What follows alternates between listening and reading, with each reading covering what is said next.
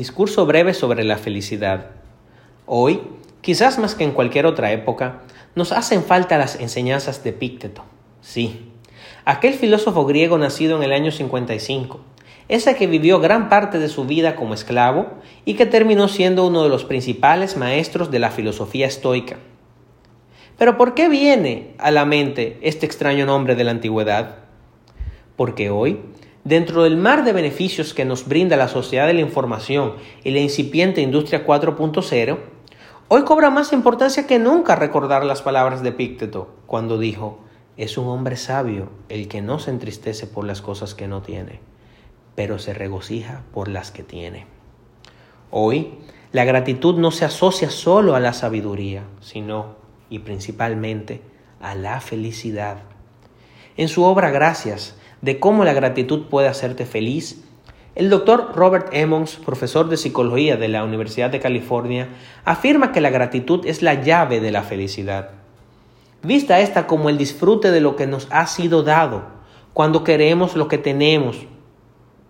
Si bien Emmons indica que esta es la mejor manera de abordar la vida, nos advierte que la gratitud es una elección, esto significa que podemos escogerla entre el abanico de respuestas ante lo que la vida nos ofrece.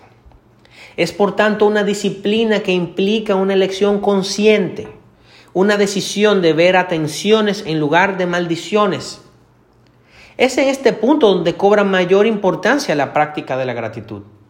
Porque en nuestro día a día, dentro de los entornos digitales en los que socializamos, somos continuamente bombardeados por imágenes, videos e informaciones que persiguen captar nuestra atención.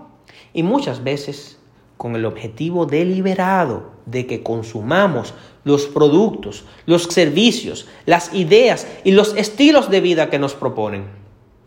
Vivimos en el enjambre digital planteado por Byung-Chul donde la comunicación digital no solo asume forma de espectro, sino también de virus es infecciosa porque se produce inmediatamente en el plano emocional o afectivo.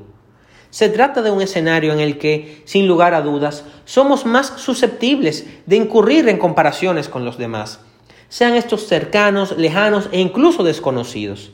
Nos situamos dentro de un torbellino de perfiles públicos en los cuales se pierde nuestra propia intimidad.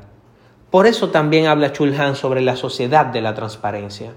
Lo anterior, aunado a la velocidad del flujo de las comunicaciones y de las exigencias de productividad, como modelos socialmente consolidados alrededor de una proposición de hedonismo insalvable, tarde o temprano agota a cualquier ser humano.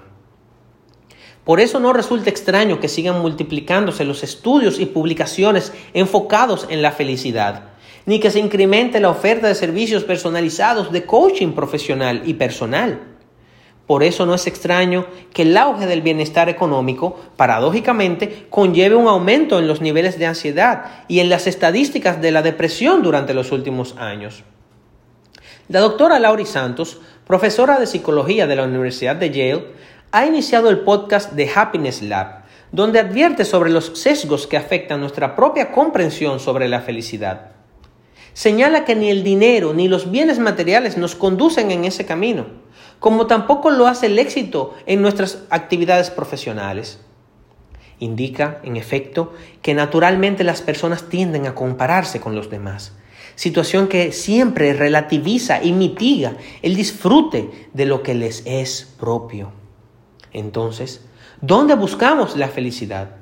Hay diversas respuestas ofrecidas por los psicólogos. El Harvard Study of Adult Development publicado en el 2015 como el más largo estudio sobre la felicidad que se ha realizado, concluye que, principalmente, el estatus de nuestras relaciones sociales primarias, es decir, con nuestras parejas, hijos, padres, hermanos, amigos, es determinante al analizar la perspectiva de felicidad de las personas. Santos, por su lado, plantea que muchas personas ignoran la importancia del tiempo libre como aspecto influyente en nuestra felicidad, así como el tiempo que empleamos con nuestros seres queridos. Agrega, además, que estudios han demostrado que las personas somos más felices cuando nos orientamos a ayudar y preocuparnos por los demás. en vez de enfocarnos en nosotros mismos. La realidad es que, en definitiva, terminamos volviendo a la filosofía griega, al imperativo del conócete a ti mismo, promovido por Sócrates, y a la dicotomía del control de los estoicos, como recomendara Epícteto, debemos hacer lo mejor con las cosas que están en nuestro poder y tomar el resto como las presenta la naturaleza. Por esto resulta muy válido el consejo de Marco Aurelio cuando nos exhorta, medita con frecuencia en la cohesión de todo lo que existe en el mundo y en las estrechas relaciones que guardan las cosas. Finalmente, amigos todos, solo si partimos del reconocimiento de nuestra propia naturaleza y sus limitaciones, solo así podremos encontrar la paz del saber vivir adaptándonos a las circunstancias externas.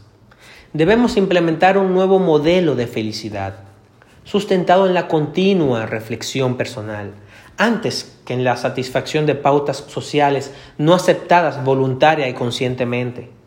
Pero, sin duda alguna, aun si decidimos no embarcarnos en tal viaje, debemos estar agradecidos por su posibilidad. Muchas gracias.